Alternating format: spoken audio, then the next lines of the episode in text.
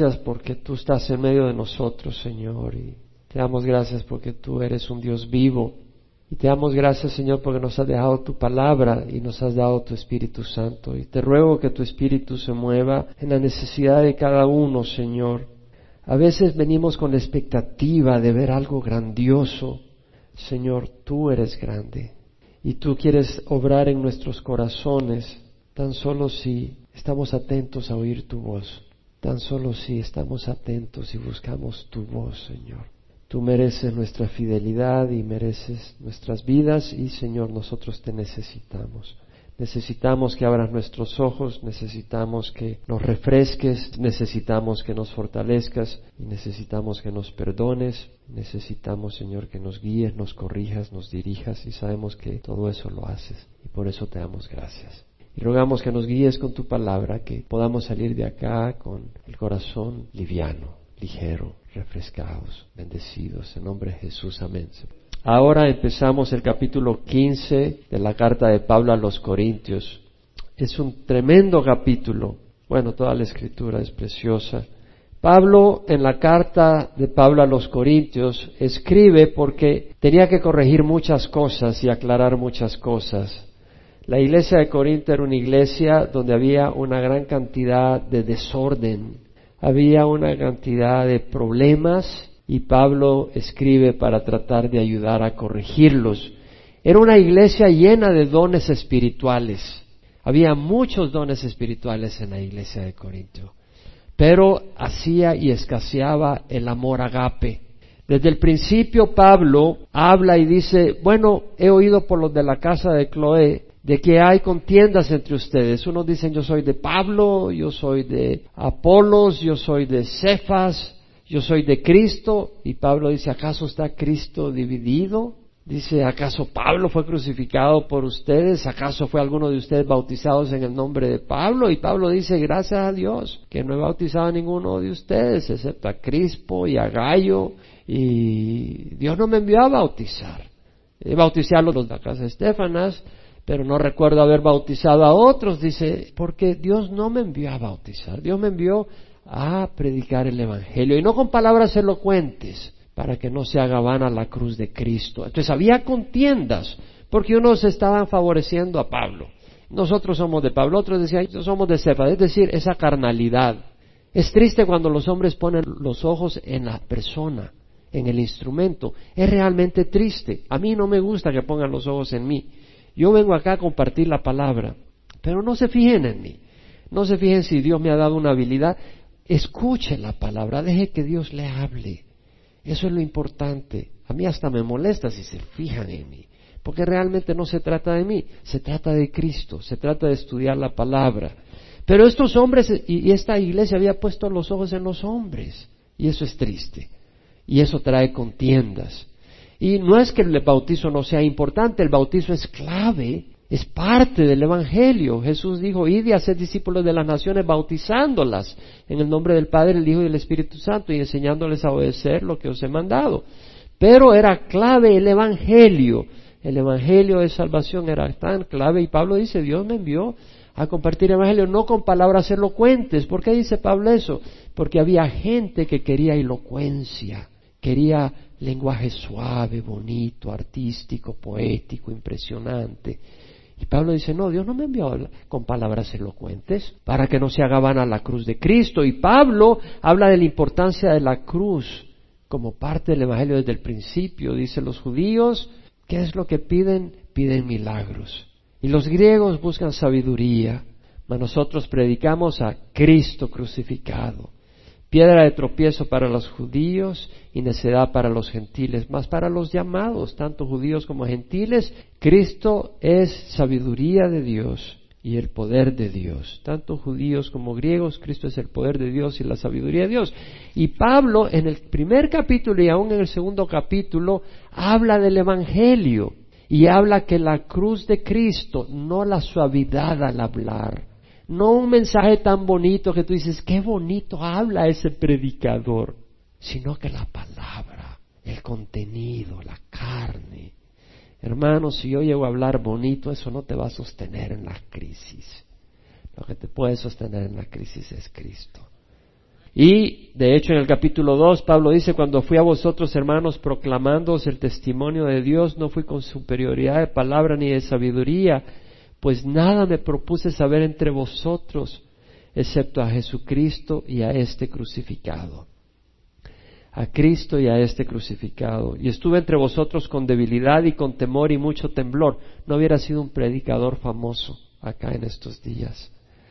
Se fui con debilidad, con temor y temblor. Y ni mi mensaje ni mi predicación fueron con palabras persuasivas de sabiduría, sino que con el Espíritu y con poder, con demostración de Espíritu y del poder, para que vuestra fe no descanse en la sabiduría de los hombres, sino en el poder de Dios.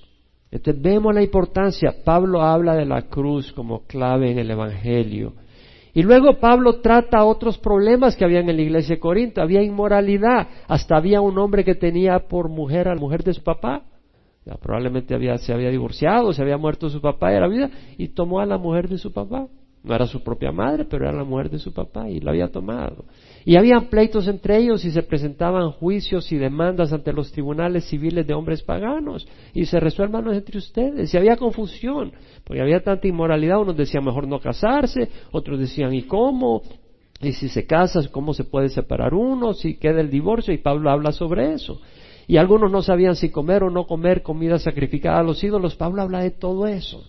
Y luego Pablo habla de los dones espirituales, porque una iglesia llena de dones espirituales, pero había desorden, había un exceso de énfasis en, el don de lenguas, había desorden dentro de los cultos, todo el mundo hablaba en lenguas, nadie interpretaba, y lo hacían a la vez, y le daban mayor importancia al don de lenguas que al don de profecía, y Pablo dice, yo prefiero hablar cinco palabras con mi entendimiento que diez mil palabras en lenguas.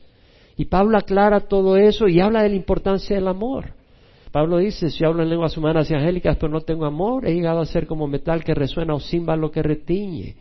Y si tengo toda la fe como para trasladar montañas, y tengo todo conocimiento, pero no tengo amor, no soy nada, dice Pablo. Y vemos la importancia del amor agape, y vimos todo eso. Y en el capítulo 15, Pablo retoma el tema del Evangelio. ¿Cuál fue el aspecto crítico que Pablo mencionó en el primero y segundo capítulo del Evangelio?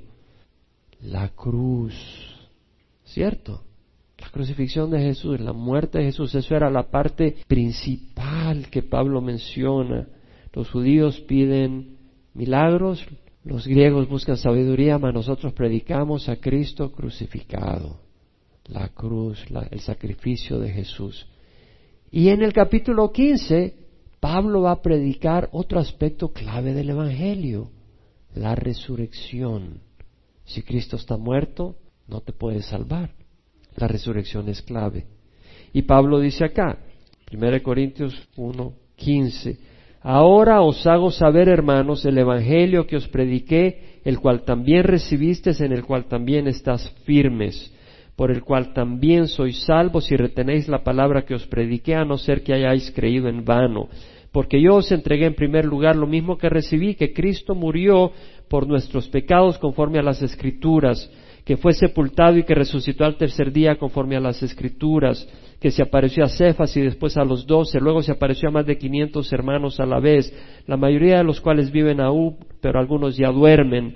Después se apareció a Jacobo, luego a todos los apóstoles, y al último de todos, como a uno nacido fuera de tiempo, se me apareció también a mí. Porque yo soy el más insignificante de los apóstoles, que no soy digno de ser llamado apóstol pues perseguía a la iglesia de Dios. Pero por la gracia de Dios soy lo que soy, y su gracia para conmigo no resultó vana. Antes bien he trabajado mucho más que todos ellos, aunque no yo, sino la gracia de Dios en mí. Sin embargo, haya sido yo o ellos, así predicamos y así creísteis.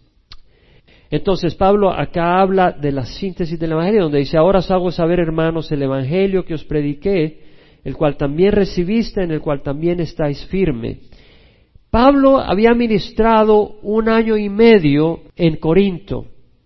En su segundo viaje misionero fue que llegó a Corinto, llegó al Evangelio. Y ahí estaba Priscila y Aquila, y Priscila y Aquila fueron ministrados por Pablo y ellos le ayudaron a Pablo a ministrar.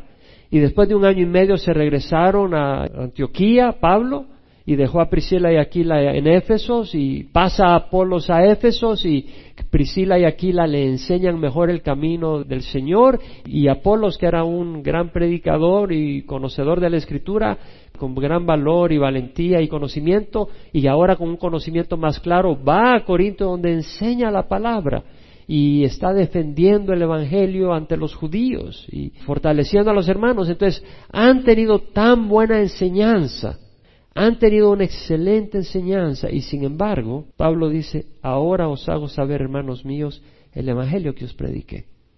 Se lo vuelve a repetir. Es decir, Pablo ha estado un año y medio ahí. Apolos ha ido a compartir y a fortalecerlos en el Evangelio. Y Pablo viene y les vuelve a recordar el Evangelio. Algo tan sencillo. Pablo ve la necesidad de recordarles y declararles y aclararles el Evangelio. Una vez más, ¿por qué? Pablo mismo en la carta a Romanos dice, no me avergüenzo del Evangelio porque es el poder de Dios para salvación de todo el que cree. Del judío primeramente y después del griego. Porque en el Evangelio la justicia de Dios se revela por fe y para fe. Como está escrito, el justo por la fe vivirá. Es por el Evangelio es a través de la salvación por la fe, gracia por medio de la fe, no por las obras, que uno obtiene salvación. El Evangelio es el poder de Dios y la salvación de Dios. Y Satanás, que nos odia, odia el Evangelio y busca corromperlo y desprestigiarlo. Pablo lo dijo en Gálatas, si aún nosotros o un ángel del cielo os predicara otro evangelio contrario al que os hemos anunciado, sea anatema. Pablo dice, os hago saber el Evangelio que os prediqué, el cual también recibiste. No basta oírlo, hay que recibirlo. Ellos lo habían recibido. Hay gente que oye el Evangelio, pero no lo recibe.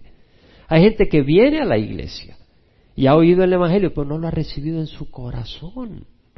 No basta recibirlo aquí y decir yo conozco el Evangelio. Si confiesas a Jesús por Señor, esto y el otro, eres salvo. El asunto es lo has recibido en tu corazón, lo has apropiado como algo personal. Y luego Pablo dice, en el cual también estás firme. Pablo reconoce que la iglesia en Corinto estaba firme en el Evangelio. Y sin embargo, a pesar de eso, Pablo se lo recuerda.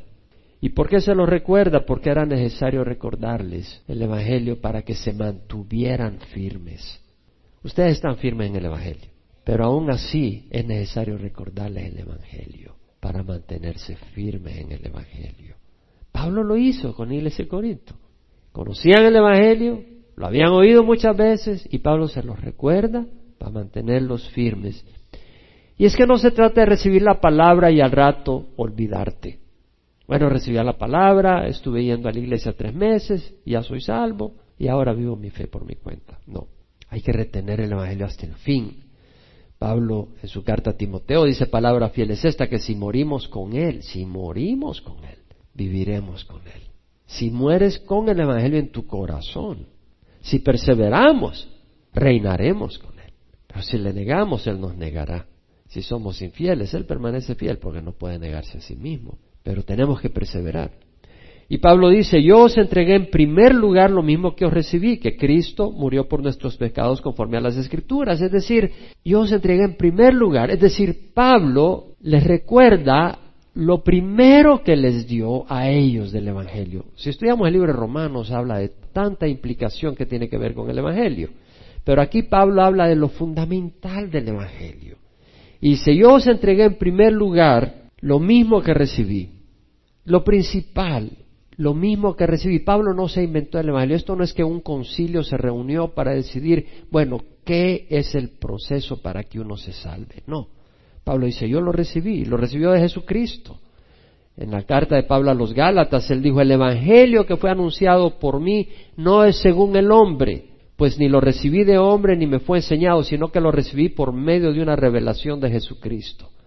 No fue el Papa, no fue Chuck Smith quien se lo reveló a uno, es Cristo que se lo reveló a Pablo directamente.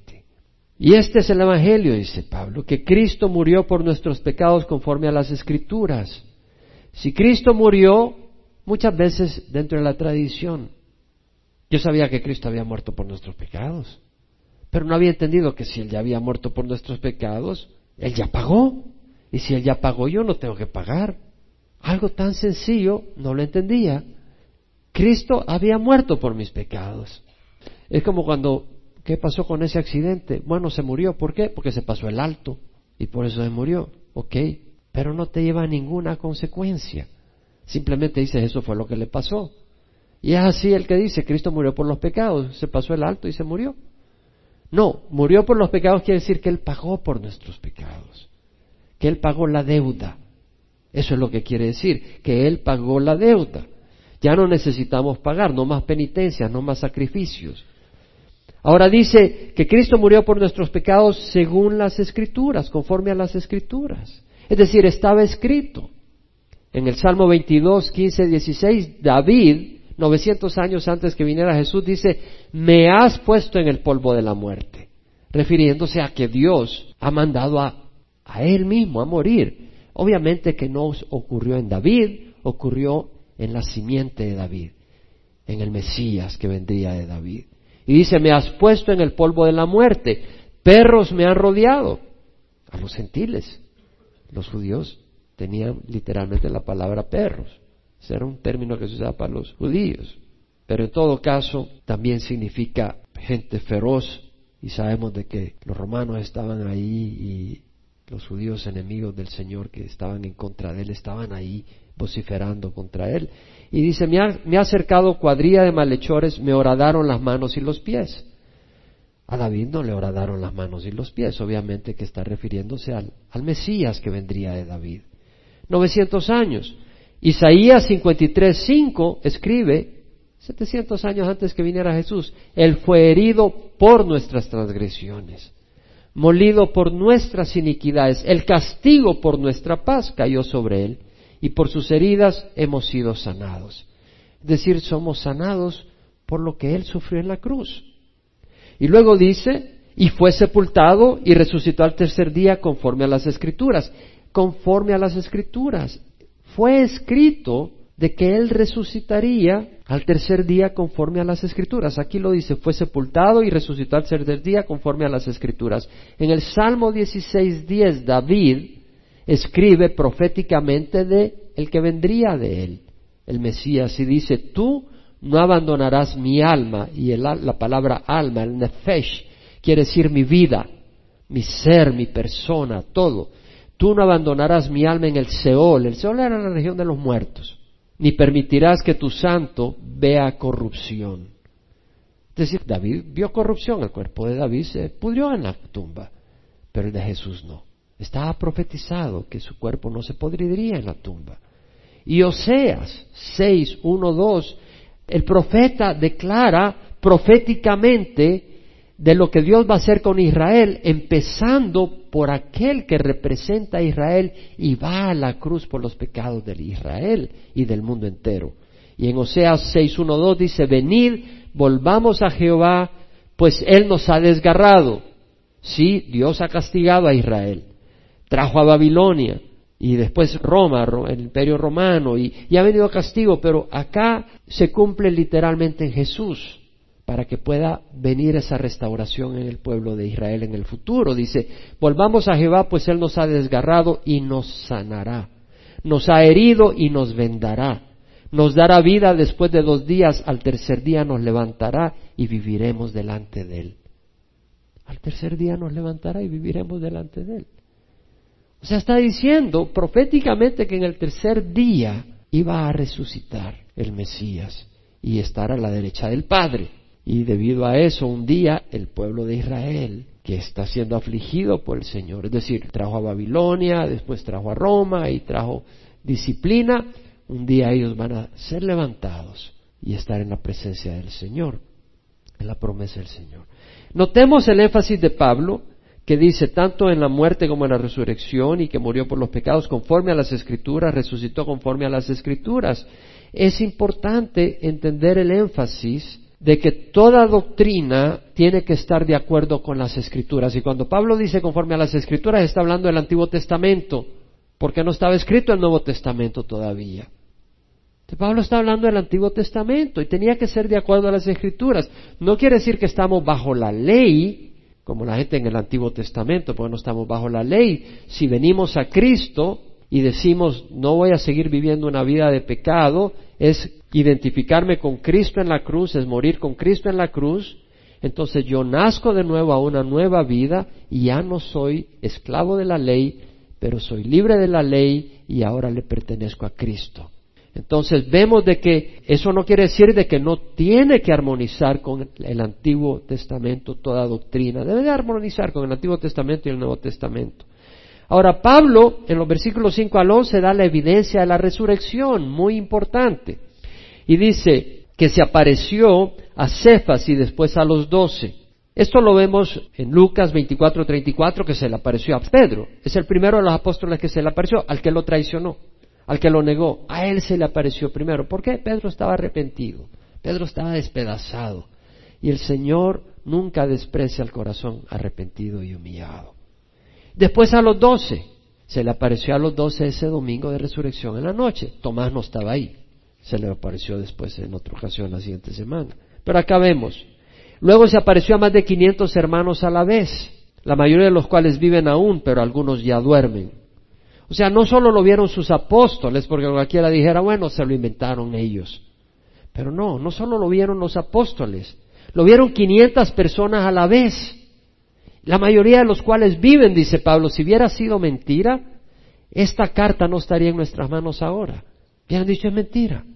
Pero habían 500 personas que habían visto a Cristo resucitado y ellos estaban vivos cuando Pablo había escrito esa carta, que podían dar testimonio que era cierto. Muy difícil que cientos de personas piadosas mientan sobre algo tan importante como la resurrección de Cristo, sobre todo si el decir de que Cristo ha resucitado y que eres cristiano en esos días era persecución y hasta la muerte, empezando con Esteban. O sea, ¿por qué vas a mentir para que te maten si no ganas nada? Y tú no vas a mentir por una mentira a menos que no sepas que es una mentira. Es decir, los musulmanes extremistas en Medio Oriente que se matan, ellos creen que al morir, al matar a gente, al morir van a ir al cielo y lo va a recibir Allah con setenta vírgenes. Ellos creen esa mentira, porque nadie ha venido a decirles están equivocados.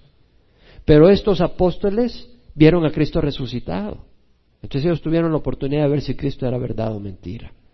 Y al verlo resucitado, ellos dieron su vida por el Señor. Si fuera mentira, ellos no darían su vida por una mentira porque ellos tuvieron la oportunidad de saber si era verdad o mentira. Y luego dice que se apareció a Jacobo. ¿Quién es este Jacobo? Jacobo es el medio hermano de Jesús.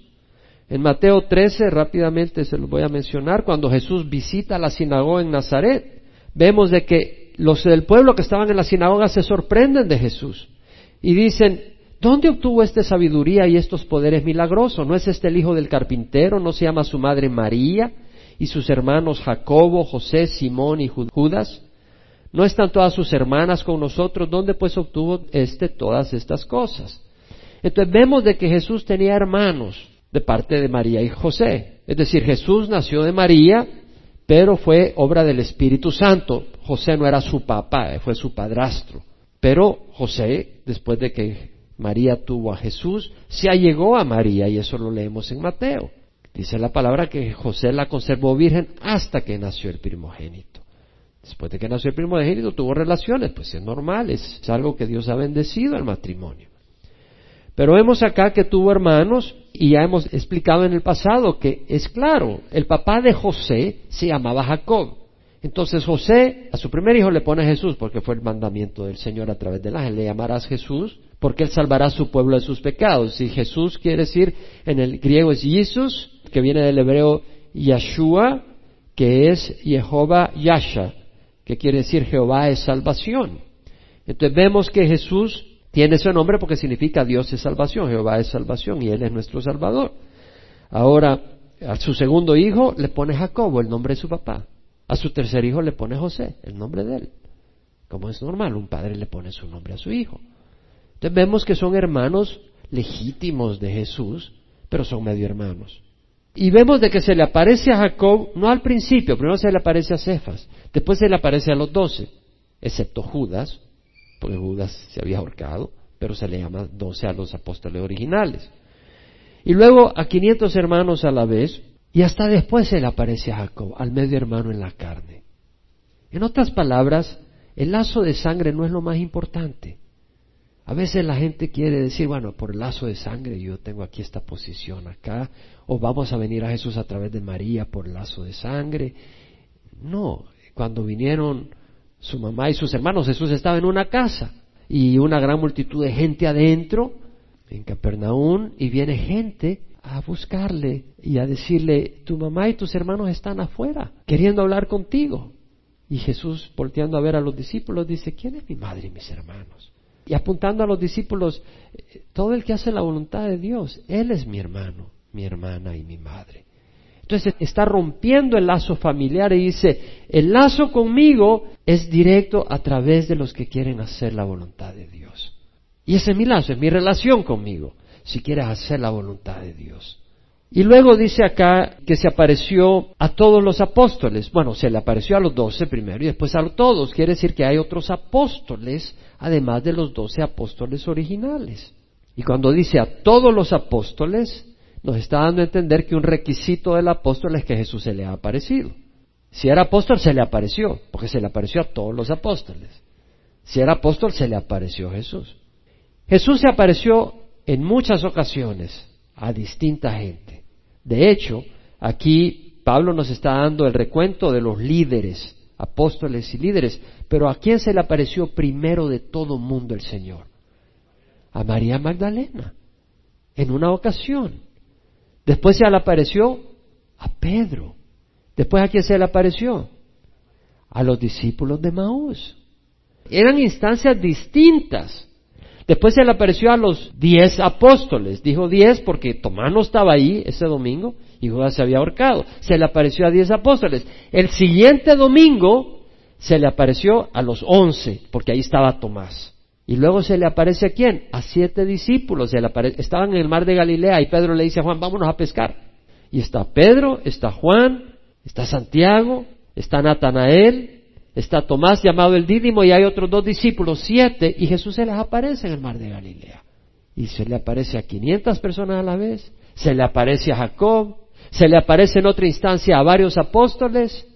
¿Tú crees que esta es una mentira? la resurrección de Jesucristo es el hecho histórico mejor comprobado y documentado en la historia de la humanidad. Y al último de todos, como a uno nacido fuera de tiempo, se me apareció también a mí. Pablo, el último de los apóstoles, al último de todo. Es decir, si ahora te llamas apóstol, es un pequeño problemita. Porque Pablo dice, y al último los apóstoles se me apareció a mí. Así que te le añadiste, te le pegaste a la cola a Pablo cuando Pablo dijo, yo soy el último. Ahora, existe el ministerio del apostolado en el sentido de que Dios ha levantado siervos hoy en día que lleva a distintos lugares y van el Evangelio, pero no en el sentido original de que Cristo se le apareció físicamente. Cristo se le está apareciendo a gente a través de visiones y sueños, pero no está personalmente llegándote y se te sienta a la par tuya y empieza a hablarte, como ocurrió con Pablo y estos discípulos, estos apóstoles. Ahora, Pablo, interesante que dice, y al último de todos, como a uno nacido fuera de tiempo, se me pareció también a mí, porque yo soy el más insignificante de los apóstoles. Mira lo que dice, al último de todos, porque. Nos da una razón. Pablo da una razón de por qué se le apareció a él por último. Y él dice, al último de todos, como a uno nacido de tiempo, se me apareció también a mí, porque soy el más insignificante. Y la razón que da Pablo que se le apareció a él por último es que dice, yo soy el más insignificante de los apóstoles. Y sin embargo fue el que tal vez fue más usado por Dios. Dios usa lo pequeñito para mostrar su gloria. Dios usa lo menos para anular lo que es. Al necio para confundir al sabio. Al débil para avergonzar al fuerte, para que nadie se gloríe delante de Dios que el que se gloríe, se gloríe en el Señor. Para eso. Entonces vemos acá que Pablo dice, yo soy el más insignificante y da la razón. No soy digno de ser llamado apóstol, puesto perseguía la iglesia, dice. Pablo nunca se olvidó en la posición que Dios lo tomó. Nunca se olvidó que él había sido un asesino. Porque fue un asesino por un celo religioso. En nombre de Dios, como en las cruzadas. Cuando vinieron a conquistar América también en nombre de Dios a matar a los indígenas. Nunca se le olvidó a Pablo de dónde lo sacó el Señor. Y Pablo no andaba un, un espíritu de culpa. Él sabía lo que era la gracia. Que nunca se nos olvide dónde nos agarró el Señor. Muchos de nosotros estamos confundidos. ¿Alguno de ustedes estaba confundido cuando lo alcanzó el Señor? Yo estaba confundido. Yo estaba buscando, desorientado, y busqué la respuesta en la religión y no la hallé. Lo busqué en iglesias y no lo hallé. Lo hallé en Cristo. Nunca me olvide. Nunca se nos olvida porque a veces venimos y tenemos problemas y tenemos luchas y nos ahogamos. Acuérdate dónde estabas antes. Y ahora Dios te ha fortalecido. Y si Dios te tomó cuando estabas perdido en tu ceguera, Dios te va a fortalecer ahora. Y te va a cuidar y va a ser fiel. Dios es fiel. Y Pablo dice, pero por la gracia de Dios soy lo que soy, por la gracia de Dios. Fue la gracia de Dios la que obró que Pablo viniera a Cristo. En Gálatas 1.15 al 17 Pablo dice, cuando Dios que me apartó desde el vientre de mi madre, Dios nos ha apartado desde el vientre de nuestra madre y me llamó por su gracia, no porque no merezcamos. Y eso nos libera, porque quiere decir que no tenemos que ser los grandes santos, sino que es la gracia de Dios. Me llamó por su gracia, tuvo a bien a revelar a su Hijo en mí para que yo lo anunciara entre los gentiles, dice Pablo. Fue la gracia la que transformó a Pablo, no la ley. La gracia de Dios, Dios obrando en Pablo, el Espíritu de Dios obrando en Pablo mientras Pablo tenía los ojos puestos en Jesús. Y porque creía en Jesús, su corazón era disponible y obediente a Jesús y aceptaba de esa manera la voluntad de Dios que permitía que Dios trabajara en las circunstancias en Pablo. Y Pablo dice, y su gracia para conmigo no resultó vana, antes bien he trabajado mucho más que todos ellos, aunque no yo, sino la gracia de Dios en mí. Su gracia para conmigo no resultó vana. ¡Wow! La gracia de Dios no resultó vana. Qué triste que la gracia de Dios resulte en vano para nuestras vidas. Pablo dice, no, no resultó en vano. No fue de balde. He trabajado más que todos ellos. Está hablando a los demás apóstoles. Aunque no yo, sino la gracia de Dios en mí. La gracia no es excusa para haraganería o pereza o holgazanería espiritual. La gracia de Dios ha trabajado en mí más que todos ellos. Mucho más, dice Pablo. Es decir, Pablo no desaprovechó el favor de Dios.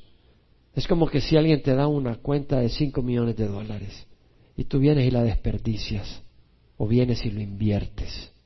No lo mereciste, pero pudiste hacer algo bueno o podías desperdiciarlo. El Señor nos dio algo más que dinero, nos dio su favor eterno.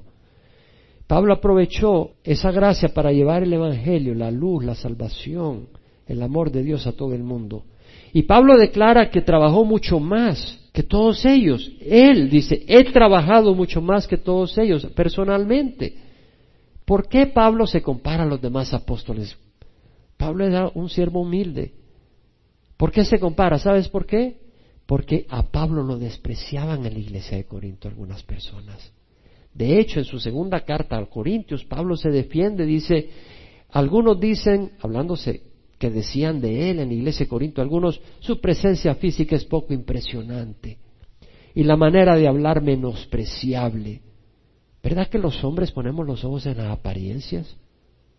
En algunas culturas, dependiendo del color del piel, dependiendo de tu contextura, te van a respetar o se van a burlar de ti. ¿Quién puede decir amén? En serio. Aquí en, en algunos ambientes, si tú llegas, latino, piel canela, te van a ver de menos.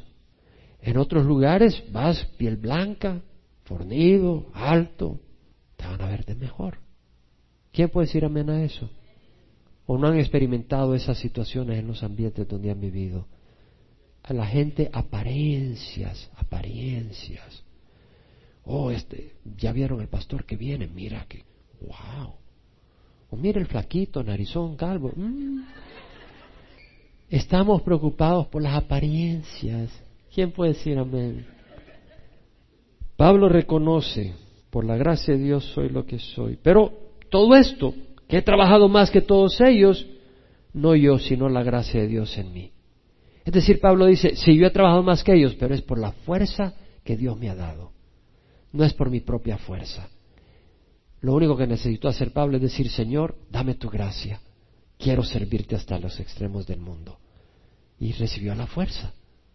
Simplemente la disponibilidad estaba ahí y Dios recibió la fuerza. Ahora Pablo dice, versículo 12 dice, sin embargo, haya sido yo o ellos, así predicamos y así creíste. Es decir, ya sea yo el que haya predicado, o ya sea los demás apóstoles los que predican, lo importante es que ustedes creyeron. Y eso es lo que le debe importar a una persona, que vengan al Señor. Y si fue contigo o con fulano, mengano, no importa, con tal de que vengan al Señor. Y luego el versículo 12, ahora bien, dice Pablo, si se predica que Cristo ha resucitado entre los muertos, ¿cómo dicen algunos entre vosotros que no hay resurrección de muertos? ¿Se dan cuenta? Mira acá Pablo lo que dice. Si se predica que Cristo ha resucitado entre los muertos, ¿cómo no se predicaba? Se predicó, se decía, había cantidad de testigos. ¿Cómo dicen algunos entre vosotros que no hay resurrección de muertos? Dentro de la misma iglesia había gente que estaba negando la resurrección. Podemos decir amén. Estamos entendiendo lo que había llegado a pasar. En la iglesia donde Pablo predicó un año y medio, en la iglesia donde Apolos estuvo ministrando, en la iglesia donde Priscila y Aquilas estuvieron apoyando a Pablo en la obra ministerial, van a decir, no, si es que no hay resurrección de muertos. Pablo mismo había visto a Jesucristo crucificado, resucitado. Jesucristo mismo se le apareció a Pablo, Pablo lo había visto. Ellos negaban las mismas palabras de Jesucristo y de las escrituras del Antiguo Testamento dentro de la misma iglesia. En Juan 11, 23 al 26 vemos que cuando Jesús va a resucitar a Lázaro y Marta le dice, maestro, si tú hubieras estado acá mi hermano no hubiera muerto, pero sé que lo que le pidas a Dios Él lo hará. Y Jesús le dice, tu hermano resucitará. Y Marta le contesta, yo sé que resucitará la resurrección en el día final. Jesús le dijo, yo soy la resurrección y la vida. El que cree en mí, aunque muera, vivirá. Y el que vive y cree en mí no morirá jamás. Es decir, Jesús mismo dijo, yo soy la resurrección y la vida. El que cree en mí, aunque muera, vivirá. Es decir, está hablando de la resurrección, de la vida.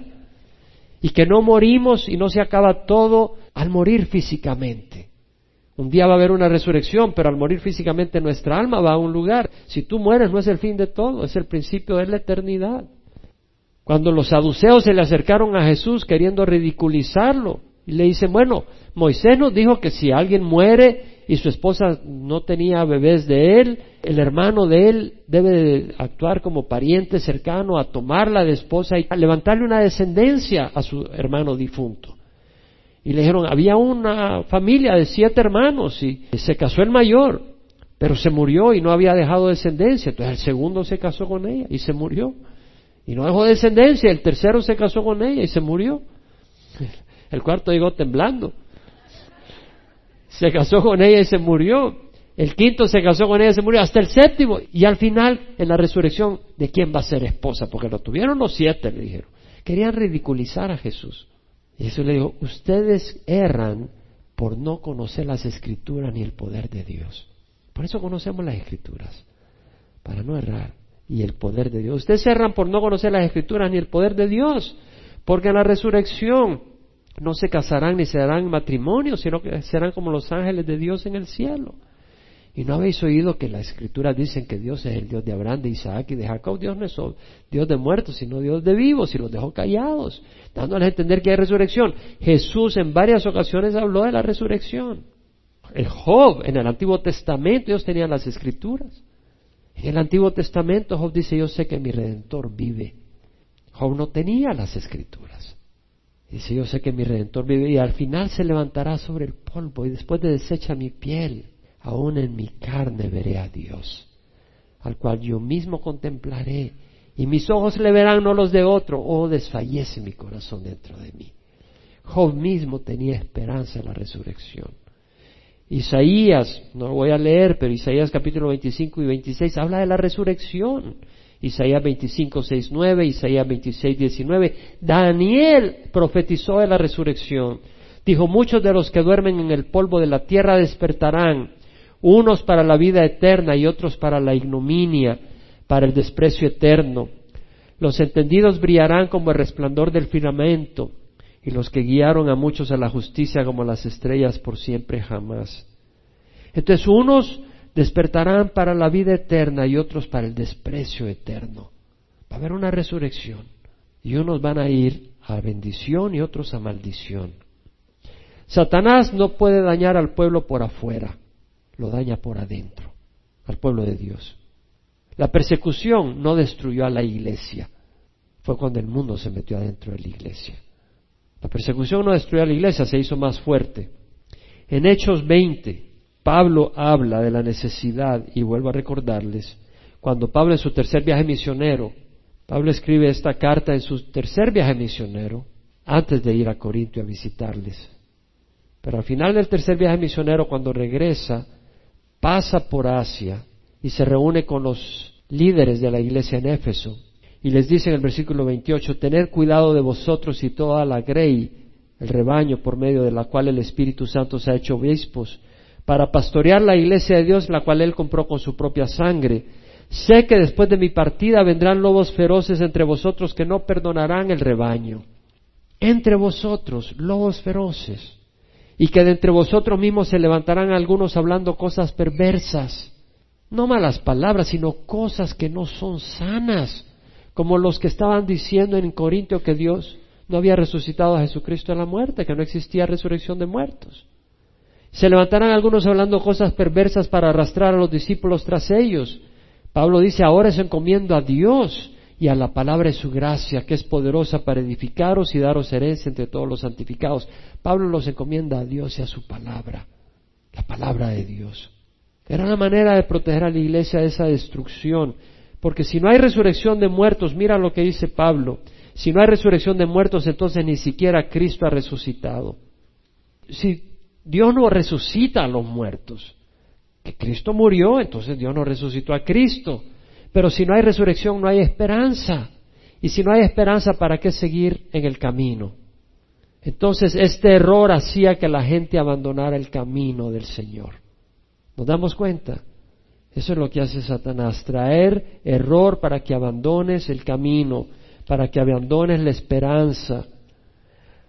Pedro, en su primera epístola, dice, bendito sea el Dios y Padre nuestro Señor Jesucristo, que según su gran misericordia nos ha hecho nacer de nuevo, por su palabra, a una esperanza viva por medio de la resurrección de Jesucristo entre los muertos. Cristo resucitando es nuestra esperanza viva para obtener una herencia incorruptible, inmaculada, sin mancha, que no se marchitará, reservada en los cielos para vosotros, que sois protegidos por el poder de Dios, mediante la fe para la salvación que está preparada para ser revelada en el último tiempo. Entonces vemos la importancia de tener una esperanza. Nuestra esperanza es una esperanza viva. Si perdemos esa esperanza viva, te alejas del camino de la fe. Y el asunto es que no solo te alejas del camino de la fe, es que hay resurrección y te vas a ir al infierno. Eso es lo que quiere decir, ese es el engaño de Satanás, destruirte. Por eso necesitamos la palabra que nos mantenga libre de doctrinas falsas. En versículo 14 Pablo dice, si Cristo no ha resucitado, vana es nuestra predicación y vana también nuestra fe. Algunos dicen, no, no es vano creer en Jesucristo, porque aún si Cristo no resucitó y, y se acabó esto y acabamos en polvo, por lo menos tuvimos una moralidad y alguna doctrina sana. Le voy a decir algo. Ese es un pésimo argumento. El decir, bueno, si Jesús, póngale que Jesús no resucitó, por lo menos el creer, el ir a la iglesia nos ayuda a que tengamos una tranquilidad y una paz. Te tengo malas noticias. Si Cristo no resucitó, das más lástima que cualquiera. ¿Por qué? Porque Cristo nos profetizó persecución y sufrimiento al venir a Cristo. Cristo no lo dijo. Va a haber persecución y sufrimiento. En Lucas 6:26 el Señor Jesucristo dijo, hay de vosotros cuando todos los hombres hablen bien de vosotros, porque de la misma manera trataban sus padres a los falsos profetas. Es decir, cuando tú vengas al Señor, la gente no va a estar hablando bien de ti necesariamente. No todo mundo, algunos sí, pero no todo mundo. O sea, no vas a necesariamente tener popularidad.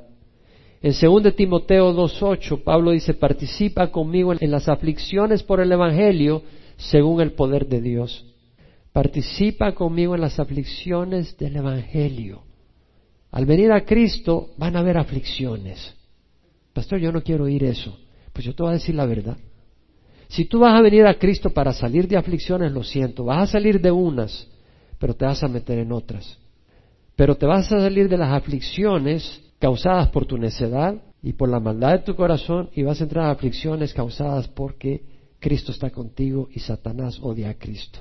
Y al final vas a ser recompensado. Nuestros ojos están en lo que va a ocurrir al final. Y te digo eso para que no vengas a Cristo por las razones equivocadas. Porque si tú vienes a Cristo simplemente para tener una vida cómoda y prosperidad económica, te tengo malas noticias porque Cristo no ha prometido prosperidad económica.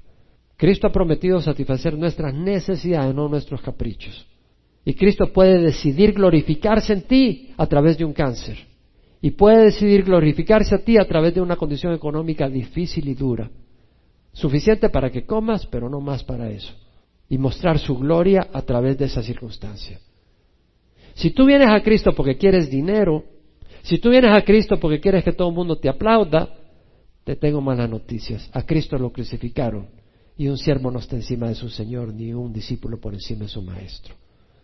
Tenemos que entender eso.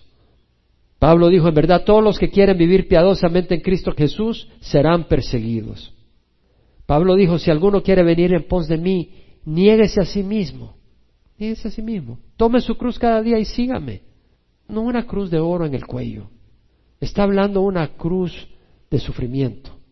Si alguno quiere venir en pos de mí, nieguese a sí mismo, tome su cruz cada día y sígame, porque el quiera salvar su vida la perderá, pero el que la pierda por causa mía, ese la salvará. Muchas veces vas a perder amistades, vas a perder personas que tú amas, que te van a dar la espalda por el Evangelio y por seguir a Jesucristo. Vas a perder algunos placeres que pudieras obtener por seguir a Jesucristo, pero vas a obtener paz que el mundo no te puede dar. Y vas a tener un gozo que el mundo no conoce. El mundo conoce alegría, pero no conoce el gozo que da el Señor.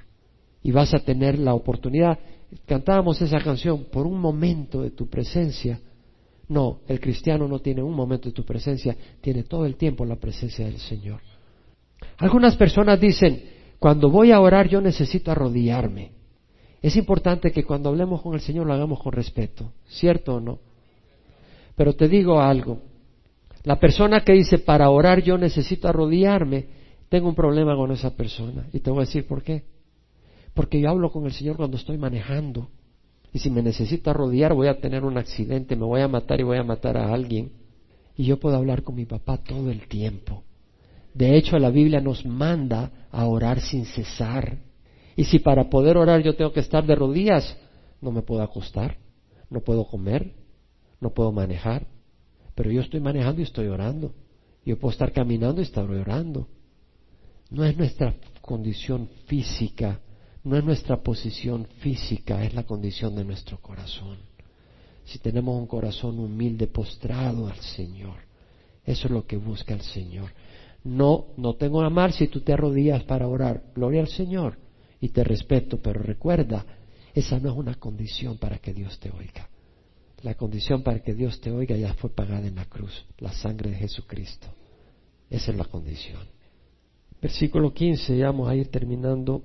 Aún más somos hallados testigos falsos, porque hemos testificado contra Dios que Él resucitó a Jesucristo, a quien no resucitó si en verdad los muertos no resucitan. Es decir, Pablo dice, si nosotros insistimos en la resurrección, o sea, además, estábamos mintiendo, dice. Estamos testificando somos testigos falsos de Dios. Hemos testificado contra Dios, es decir, testificados contra lo que Dios hizo. O sea, hemos testificado falsamente, contrario a lo que Dios no hizo. Si Dios no resucitó a Jesucristo y nosotros decimos que resucitó, estamos mintiendo contra Él. O sea, no estamos del lado de Dios, estamos en contra de Él porque estamos mintiendo lo que Dios ha hecho. Dice, a quien no resucitó, si en verdad los muertos no resucitan. Versículo 16.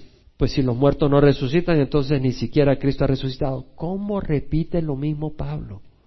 Si los muertos no resucitan, Cristo no resucita. Lo repite un puño de veces.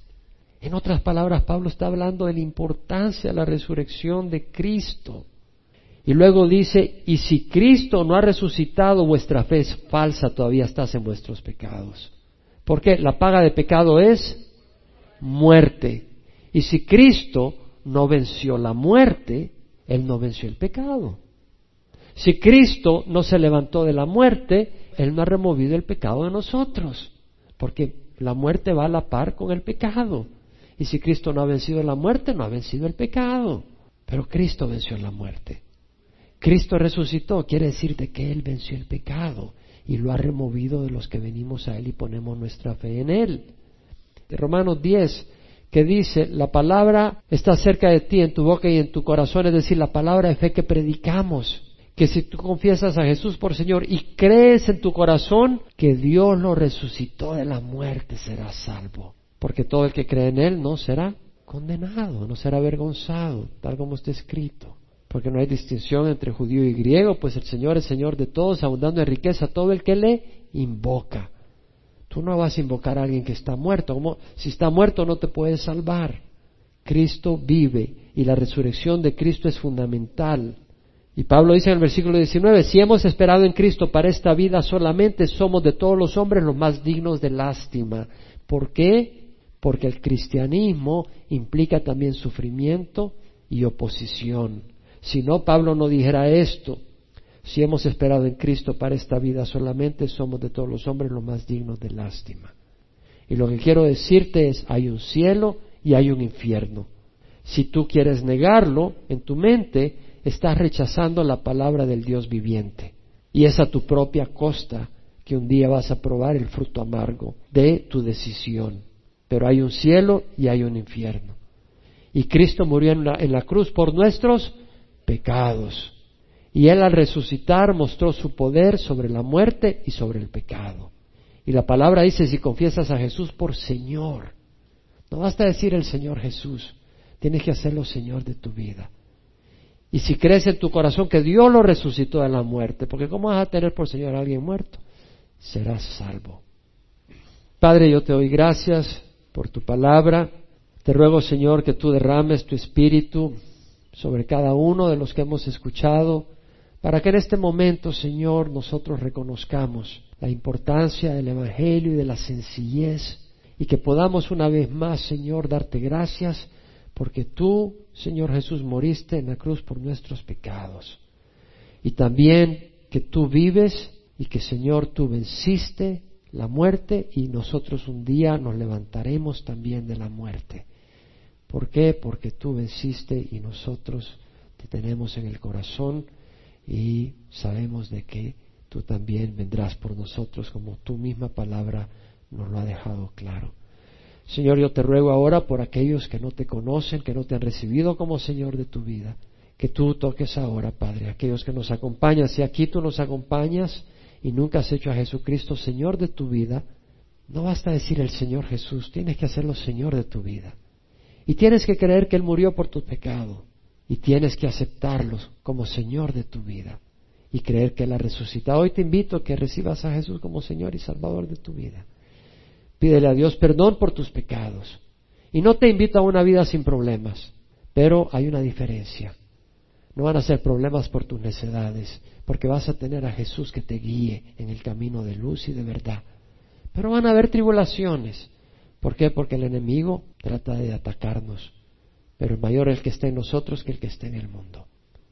Pon tus ojos en la vida eterna.